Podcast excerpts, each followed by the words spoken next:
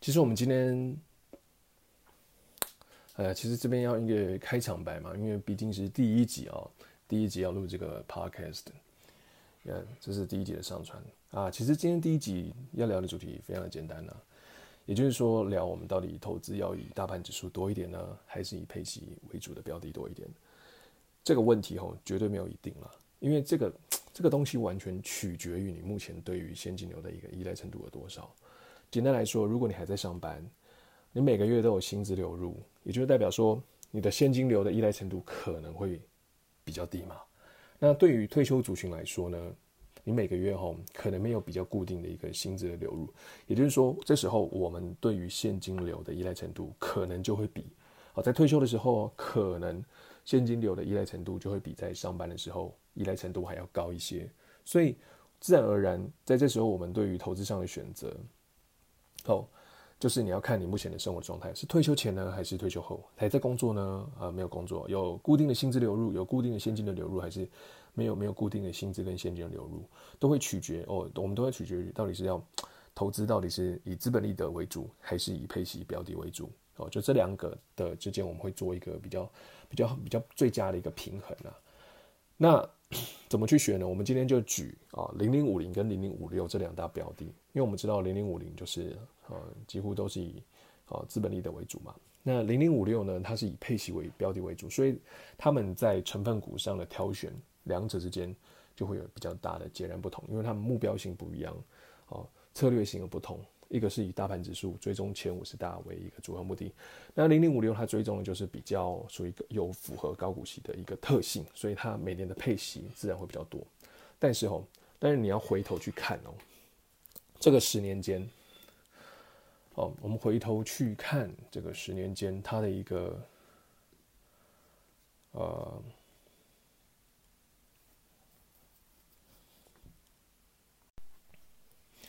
就是我们那个第一个就是年化报酬跟现价的一个值利率做挑选。这个十年间从二零一二年到现在，如果在股息在投入的情况下，零零五零这十年的年化报酬大概是九点零六趴，也就九趴左右。那零零五六近十年的年化报酬大概就是六点二二趴。好，第一个我们就听起来嘛，那当然是呃零零五零这个十年的年化报酬当然是高了很多，因为它九九点六趴嘛。零零五六才六点二二趴，所以，所以当我们当然会觉得，诶，投资零零五零哦，你获得的整体的资本呃资本利得的报酬相对会比较高。好，那我们再看另外一个，就是说啊，也就是说现价值利率，也就是说在除息前一刻，他去算它的一个啊除息前一刻那个就是我们的股息除以股价，它的现价值利率有多少？零零五零近十年来平均现价值利率是二点八九趴。零零五六近十年来平均的现价值利率是五点三五帕，哎，有没有看到？如果是看值利率来说的话，零零五六会比较高一点。那第一个看资本利得的话，零零五零它的一个报酬率比较多一点，因为它是九点六八嘛，九点零六趴。好，所以投资的选择就来啦。那我们是不是就是投资零零五零会是一个最好的选择呢？这个答案有一定吗？没有一定哦。因为如果哈你还在上班，你对于就是现金流的这种被动收入，就股息的收入啊，资产的孳息的一个收入，要求程度还没有那么高的情况下，你投资零零五五零，就是以大盘指数为主要目的的话，你会有非常非常好的一个报酬。我们看到了嘛，数据显示就是近十年报酬就是九点零六帕，零零五六就相对的比较低一点，因为它只有六点二二趴。好，所以如果你对现金流程度没有那么高的话，呃，依赖程度没有那么高的话，你投资。大盘指数的确会获得比较高的成长，但是如果你现在退休，好，我们现在退休族群哦，我们没有薪资流入，我们非常需要这个呃股息的配息啊，或是一些资产，好资产的一个孳息给我们的话，我们如果选零零五零，好假设啦，我们一个月哈要被动收入十万，哦生活成本大概就十万左右的话，那零零五零你要投资四千八百万，你才足够配的息才足够你每个月的生活，要不然你就要卖资本了。你就要张张数的慢慢卖掉了，你把你老本卖完了，可可能卖完的时候你可能还活着哦，这就是退休族群最大的最大的一个隐忧嘛。我我们一定是要领去领孳息来过活，而不会去配老本，而不会去去吃老本啊来过活，不会这样的。所以张在张数不减损的情况下，能获得现金流才是我们哦，退休族群就是依赖现金流依赖程度，这时候会比较高的时候，好，被动收入依赖程度比较高的时候，我们主要的一个投资的目的。好，再来看呢、啊，零零五零需要四千八百万，可能才满足一个月平均生活十万成本。那零零五六需要两千四百万。所以在这个情况下，你有没有发现零零五六它取得哦，它可以获得，它可以用比较少的一个资本，好，就可以获得比较高的配现。但是这边还是要强调一件事情，你如果对于这个现金流还没有用到的话，哦，被动收入还没有用到的话，你去选零零五零，它的报酬的确会比零零五六高。但是我们现在比较需要就是每个月的 income 嘛。那你是说，哎，零零五六十月十月才配息啊，它又不是每个月 income。哎呀，这个这个是小议题啦，因为你可以怎么样？你可以在零零五六十月配息的时候。怎么样呢？你你将你的股息除以十二嘛，你不就每个月配给自己除以十二啊？你喜欢每天都有配息，你除以三百六十五就好了。所以这个很简单的去分啊，不要不要去纠结这个字眼哦。好，来零零五六哦。那所以当你不需要现金流的时候，我们当然投将资金投全部投入零零五零，这个资本报酬利得当然会比较高啊，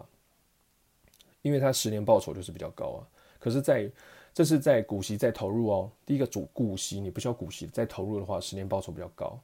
而且张数不减损的情况下，它投资报酬比较高。那如果你退休你需要这个股息呢？你零零五零就要买个四千八百万嘛。那你零零五六需要这些股息的话，那你只要两千四百万。所以是不是你是你投资这两个标的为，就是就是以大盘指数资本利得为主，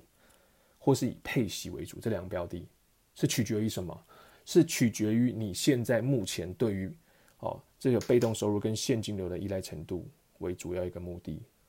如果你需求多的话，现金流就是说，呃，被动收入的话，这种资产孳息的依赖依赖程度比较高，那你选零零五六嘛。那你比较低的话，你选零零五零嘛。啊，那还就是还在趁上班的时候，我们多累积资本，你靠大盘的指数啊，多累积资本。那退休后的话，我们再逐渐将这些标的吼，以以配息为为主要目的啦。好这就有点像是什么，你知道吗？有点像是有时候我们在我们之前在上班的时候啊，每个月都有都有现金。因为有些房东就是说，呃，那我不要投资股票，我投资房地产好了。当然也可以啊。你投资房地产，它有两个哦，你可以投资预售屋嘛。那预售屋，我们先假设预售屋可能你要几年之后才盖好，三四年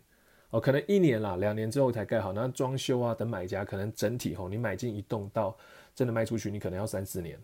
我们在等买家的过程要三四年，也就是说三四年你卖完这一栋，你才有整体的资本跑资本利得嘛，对不对？好，那重点来了，如果你现在是退休族群，你手上的现金足够活这三四年吗？不一定嘛，有些人会留现金，那有些人可能就会比较低一点，所以这时候他就会选择怎么样？哦，他就会选择每个月都有 income 进来，资产孳息进来的一个，哦，就当个包租公，就是说他可能买一个套房，好，或是买几个。我们我们在不去讲说什么其他成本情况下，就是说你买一个现有租金哈，现有租客的一个一个一个套房或是一间公寓嘛，那你买进之后，你下个月就有现金流流进来了，这样对你来生活成本是不是？诶，我每个月都有现金流进来，而且呢，在房房价在慢慢涨的过程中，我也可以同时也获得资本利得，是不是？虽然整体的资本利得可能不如哦，买在好地段，买在就是呃。或是一个新兴呃，要要要要开拓要一个一个新市场哈，或是一个就是政府的一些预呃新规划的一个预定区的一个地方，它那边预售屋的价格当然就隔几年会比较高一点，是吧？这这没有错啊，所以两者的投资都没有错啊。你你现金流哦都很稳定，你都有稳定的固现金流的话，你买预售屋资本利得会比较多，因为它三年之后。三四年之后直接卖出会比较 OK。那如果你是以配息为主，就是说资产自息的话，你每个月都需要有 income 现金流流进来的话，我们当然就是买买几个套房嘛，对不对？我们当然主要配那个投资的标的就是套房，然后收租，每个月都有 income 进来。呃，但是问题来了，就是如果如果你看整体效益来说，整体效益的话，也许预售会比较好。我说也许哦，也许预售，但是重点就是说，当你在等预售要卖出来这几年当中。你要吃喝什么？所以我们每个月的固定的 income 就很重要。你 income 是来自于啊现金流收入是来自于本业的话，本薪收入，那你投资资本利得为主要的标的嘛。那如果你每个月的 income 现金流依赖程度是什么是用资产的孳息来说的话，那你当然是买一些呃配息为主的标的，或是说以呃收房租为主的一个标的嘛，为主要的一个标的嘛。好，主要的主要的投资就是看你现在目前对于哪种类型现金流依赖程度来去取决于你目前的标的。那当然，当然小孩子才做选择，好，没有错吧？小孩子才做选择，你当然两个标的都有嘛，都可以拥有嘛，像。我我自己，因为我现在可能，呃，一个每月的现金流收入都是以资产自息为主，但是我也有一部分的资金，甚至说一半的资金，我都要投资以大盘 ETF 成长为主要的一个标的啊。为什么呢？因为假设啦，好我现在每个月假设每个月的平均的一个生活成本是十万，但是你一年会收到，呃，一年生活成本是不是就要一百二十万？对吗？但如果你一年的股息是两百四十万呢？那请问一下，你一一百二十万收完的话，剩下一百二十万你要的股，也就是说我每年哈，也就是说每个月的呃生活成本可能是十万，好，我们现在假设十万比较比较比较比较算是比较 normal 也比较合理，因为生活在北部嘛，其实一个月平均生活成本真的不会很低哈。当然当然啊。有多少钱有多少的活法，但是我讲的就是一般我们呃资金可能比较充裕一点哦，投资股息，那生活成本自然也会也也也是不太低哦。那我们就抓个十万，好，十万的一个生活成本，所以一一年一年我们需要一百二十万嘛。那我我常讲啊，你当你被动收入如果只能刚好 cover 生活的话，这样退休或这样你就选择离开职场会比较会。比较辛苦一点，可能我的习惯是抓到两倍，也就是说，如果一年的被动收入有两百四十万，那其中的一半够 cover 你的生活，那另外一半能够 cover 你继续投资，那这时候你选择站立职场会比较会比较安全一点，因为至少我们不用担心通膨上的影响嘛，或是将来有一天通膨上会追上追上你哦，这个这个我们有比较充裕的一个资金的规划了。好，那再来就是说。诶，那我的资金有一部分股息哦，已经够 cover 生活了。那另外一半要做什么？另外一半当然选择再投资。好，再投资，投资哪些标的？所以说我就会选以资本利得大盘为主要的一个投资方式，就是投资零零六二零八，或是投资零零五零这样的一个呃标的。所以我并不是只有买个股，或是只有买配息为主。我以另外一半的资金。其实都是分配在各档，也是在分配在在那个大盘指数上，因为至少嘛，因为你光是研究一档股票或是两档，其实三档股票已经几乎耗费一个人，好，耗费一个人一整天的时间了。所以一个人要同时顾及十几档，那其实对心理上来讲是一个非常大，呃，时间上来讲也是非常大的一个负担。心灵上倒是还好，心理上比较大的负担就是当，诶，当你股灾可能来的时候，你有没有发现？不要讲股灾了，上个礼拜，上个礼拜五月十三号左右，那时候，哎，突然间很多个股都杀到大盘年线，好，这都杀到年线或者年线以下。好，那有些人就说，哎，他要分散投资，他分散了十档，可是这十档的标的都不是很稳哦，他同时的下跌，请问一下，他这时候心态要如何面对？你你要同时是将你的资金集中在某几档上面吗？或是还是就是看他这样子下去？所以心态上的。的一个准备跟个股的熟悉程度，吼，这才是真正的分分散的。那我常我常讲一件事，就是说，真正的风险其实并不是你真的有分散哦。所以你可能买十档标的，你你说你十档标的是什么美德一，呃，都是一些生技股哦，或者投机股那种短期价差就要跑的。那其实对你来讲，同时下杀的话，那不叫分散风险，你是买了一篮子风险。因为事实上他们。的确就比较属于就是，呃，我们短线操作做一个破段就走了这些的标的，所以当市场下杀的时候，你会不知道，诶，我资金该怎么规划，该怎么做一个长期的布局。所以真正的风险是来自于无知，是来自于你对这个标的的无知，好，而不是说，哦，真的有分分散就就做得好。当然，我也不是说这些投机股票你买它就是无知，我千万我从来没有这样讲过。一档股票能赚钱，还是有有些人对它很熟就能赚钱嘛？有些人对他不熟就赚钱嘛，不管不管好坏啦，像比方说 VIX 跟去年的石油，你说现在来看它的标的好不好？不好啊。那但是偏偏有人可以利用它来赚钱、啊。所以赚钱是跟你自己熟不熟悉它的股性有关。其实往往来说哦，都跟标的无关。像我们知道有些的东西就是短期价差嘛，玩零和的游戏嘛。那你玩零和游戏，就是说你要吸引多少资金，然后你要抛货给他们。而这个不是我我我我去鼓励这种投资行为啊，这种投资行为本来就是会有在市场上，这只是一个事实而已。就说今天你收集资金，你利用新闻的一个，或是说发布一些消息，让许多人进场哈，那然后你把货抛给他们，那那是因为你对资金这这档股票的股个那个股性熟悉啊。像你说国巨哦，或是宏达电或者 HTC 这种股票，你说它很妖，或是妖股。诶，照样有人可以买那些这些的股票来赚大钱啊，照样有人跟人换豪宅啊，那也有人投资这些从豪宅变豪宅嘛，对不对？卖房割地赔款卖车的都是有啊，那你换好车的也是有啊。啊，换句话说，我们现在讲台积电嘛，台积电也是好股票，它也是好公司，但是偏偏有人怎么样操作它呢？就是买在六七九嘛，卖在五三九嘛，或是卖在五七九嘛，所以你说。投资一档标的跟什么最有关？跟你的资金控管能力最有关，跟你了不了解你自己最有关，跟你了不了解这档股性有关。所以吼，我才讲才才常讲，就是说，如果当我们不了不了解这个标的的话，哦，有可能我要买，像比方说我我我我可能要买那个大立光哈、联电，或是买啊联发科、台积电这样的诸如此类的这个这个标的，可是我可能会对这几档标的我又不熟。或是说，当股在下跌的时候，我没有我没有十足的把握可以去调整我的资金，去面对市场下跌的时候去调整它的成分股。我对于这档标的没有把握的时候，我就会去间接去持有他们的 ETF，就是直接看嘛，零零六二零八，对不对？零零八八一，还有零零五零这样的一个 ETF 持有。所以持有 ETF，那你要看它成分股，哦，成分股 OK 的话，我们就进去买。好。那这样对我们来讲有什么好处？我们可以专心上班嘛，对不对？所以，因为我们我们在专心上班，所以我没有太多的心思放在个股啦，所以还是以 ETF 来去来去让自己哦比较能够专注本业哦，其他就闲钱投资，也不要去分析啊，去调整啊，然后花太多心力去影响工作上的表现嘛。好，大家回来哦，就是说，那我们刚刚看到这个几个例子嘛，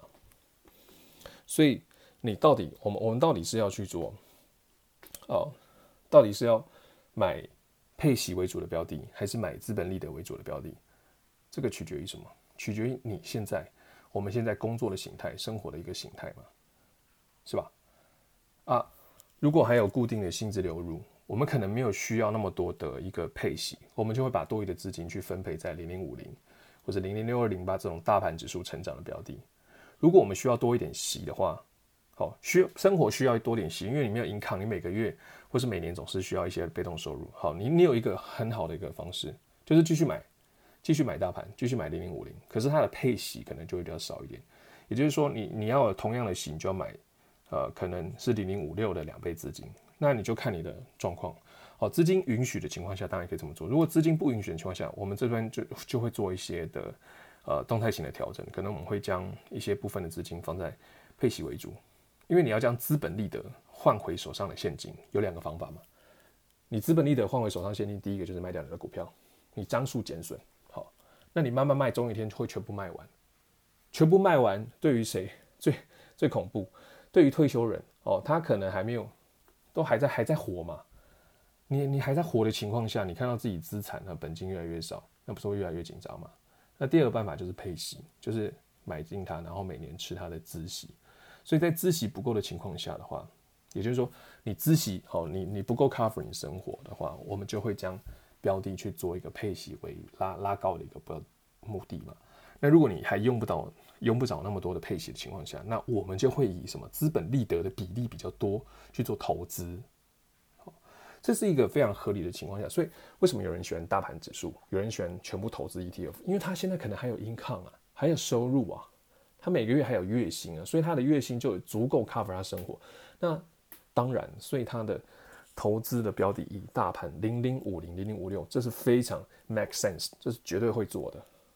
要专心上班嘛，投资大盘，成长速度很快哦。但是如果你现在退休，每个月都需要这些现金流，那我们当然以配息为啊比例会比较多一点。所以吼，没有什么一定的啦，大家都看个人啊。那你需要配息多一点的话，就自动自己去调整这个的比例哦。那再来就是说，哎、我们今天因为因为大家都知道我，比较我常谈的是兆丰嘛，对兆丰金。那今天怎么没有讲兆丰金呢？啊，这个原因非常简单，因为哈，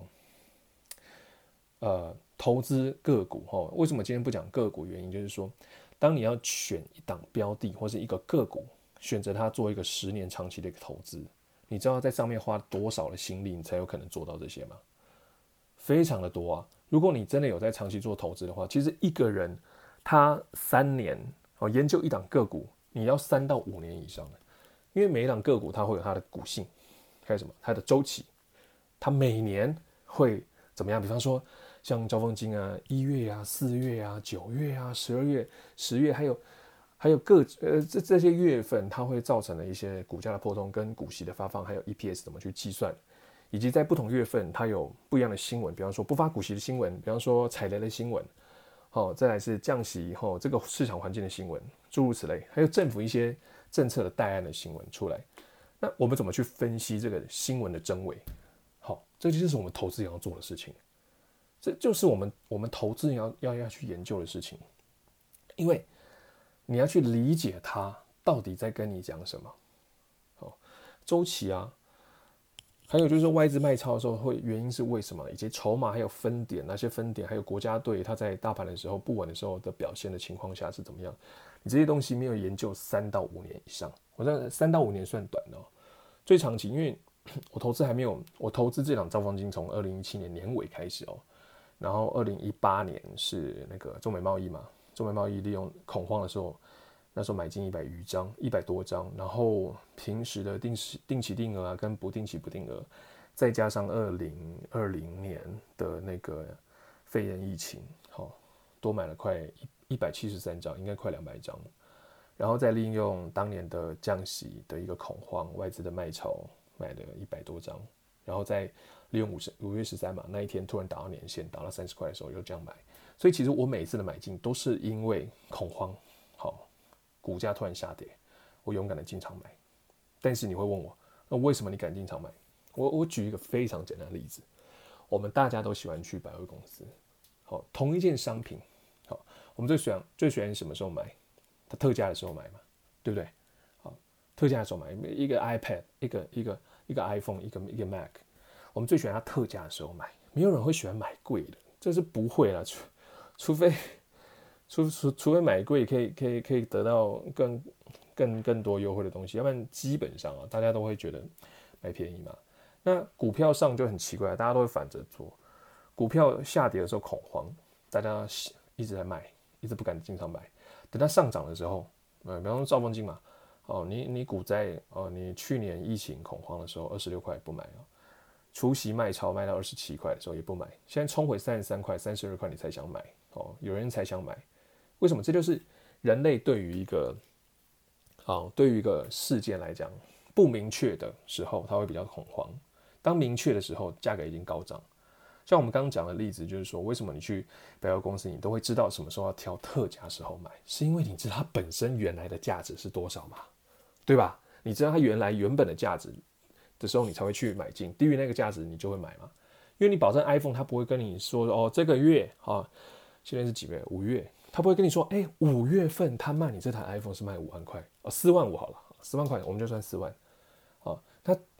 当他特价的时候卖三万五，你会进场买，这时候你会知道一件事哦，它不会跟你的居特价卖卖两万块，让你进场买的时候又会又会又会亏钱。所以这个立场，我们是不是就知道哦？iPhone 它该有的稳定的价值是多少？稳定它市场原本有的价格是多少？所以你才可以在它哦超卖的时候，就是打折的时候，我们进场买。那股价也是一样啊，股市也是一样啊。股市你要很清楚它原本这档的价格是多少，价值是多少。所以我们这时候进场买进，你当然可以取得好，事后可以取得非常好的报酬。所以我常说嘛，你研究一档股票，你没有三到五年以上。怎么可能在这个标的上你可以获得比较好的投资？因为我们要知道很多股票哈，你知道，其实你买第一张股票它就开始涨的时候，代表你买的太慢了。你买一档股票它开始下跌，代表你买对时机了。因为你可以，如果当你了解这档股票，你知道它下跌的时机，这个呃微笑曲线呢，这个微笑的底部有多久？好，你的判断能力到哪里？你判断它有多久？以及你资金控管能力有多少？好，你敢在底部布局的程度有多少？这三个重点，未来都会成为你获利的关键。所以都在考验着一个人什么？都在考验一个投资人对于这个行情你的看法是不是准确？是不是符合大盘？是不是符合这家公司原本的一个价值？这些东西平常都要去多研究。你没有研究个三年，看清楚它的背后真正的呃新闻啊，跟市场恐慌啊，还有一些券商哈，在地券商跟他一些筹码的卖超，跟国家队八大行库真正要表达用意是多少？那，所以我这边才会才会跟大家常讲，好，这档兆丰金它有个规则，其实我们大家都知道，配现金这种纯配现金的关不进口，它很好抓股价嘛，对不对？也就是抓抓过去，你就是看它的股息发多少，好，今年会发多少股息，再抓过去三到五年的平均除息前的现价殖利率，再去反推嘛。前前几年大概都是接近五趴，那今年会比较高一点，它可能会到四点八趴或者四点七趴，什么意思呢？也就是说，以前发一点七的时候，五趴大概就是三十二块，哦，那未来呢发一一点七，它因为现在热钱哦越来越越来越旺盛嘛，所以它可能会股价可能会到三十四块或者三十三块、三十五块都是有可能的，所以这是一个热钱的一个趋势。所以当我们了解这个趋势的时候，所以，当我们了解这个趋势的时候，我们就可以在，呃呃，在它区间下跌的时候，我们就会经常做买进。比方说，现在是几月？五月嘛，五月它上个它上个月的已经跟你跟大家讲说，它股息配一点五八了。然后我们又看到它在前阵子它有到三十三块嘛，所以我们就预估哦，它的一个现价值利率很可能会在四点八趴以上，也就是它除息前很有可能股价到三十三块以上。那我们这样来说，做一个哈比较好的一个区间，所以三十三块，如果你比较哦，我们我们投资如果是长期投资，你什么价格买都没有关系，因为我们的眼光是放十年嘛。那以前当然有人跟我讲说，哎，你兆丰金二十四块买贵了，现在看起来有买贵吗？没有，所以长期投资定期定额就可以，你把整个投资周期都拉长，那是没有问题的。那如果你比较啊、比较想要说资金效率，好，我们转换要比较快一点。就说可能这档标的你不想抱太久，你只只想要在它合理区间下买，你有两个办法。我们刚刚算了嘛，它一点五八，然后去除以大概它的一个现在值率大概是四十七哦，四点七趴哦，或者四点四点八趴。那我们得到的股价大概是三点三嘛，呃，三十三块嘛，也就是三十三块以下你买是没有问题的。好，当然你三，如果你三十三块刚好买。你可能九月啊八月的时候出息，它就直接掉到多少？它就直接掉到一点股息一点五八，它就直接掉到股息，因为除息完嘛，它可能除息后的除息后啊，它的一个大家认为它的价格可能就在三十一点四左右，它也许会快速填息，这都有可能。它也许会贴息一阵子，那贴息一阵子更好，你就可以买进更便宜的股数。好，那第二种做法是什么？第二种做法就是说，哎，我们三十三块以下，我们知道它发一点五八。那我们比较最保守的做法就是三十三块减掉一点五八，你会得到三一点四二。也就是说，在今年哦、喔，像因为我们确定它除息前会会它除息会发多少股息嘛，那我们也推算出它除息前合理的价格。也就是说，在合理价格，好，在三十三减一次的股息一点五八，三一点四二以下，只要有到这个区间以下，我们就经常买。那你看五月十三号上一个礼拜有没有？有嘛？你有打到接近年限三零点六、三零点七的时候，我们再去进场买啊。所以那时候我打到的时候，我就我就进场买。我，你知道，你知道我这个人哦，讲投资绝对不会空讲，绝对是有搭配对账单。那天买的，那天买的啊，零零六二零八，还有元大金，还有交锋金这些的标的，我总共买了四百八十万，打到年限嘛，便宜嘛。你看，突然间打到年限，我们进场买。你短短的，我们在短短的一周之内就赚了一年的获利了。他现在是不是回来了？几乎快回来了。所以长期投资，你除了要定期定额以外，啊，我也可以建，我建议了，也也要用不定期不定额。好，第三个就是说，你对这档个性、股性要非常熟悉，你就可以在底部大量做布局，尤其是在恐慌的时候。恐慌的时候，有时候，哎，恐慌它只会出现一瞬间，一瞬间买买完。好，获利就来了。所以还是要回到那个主题，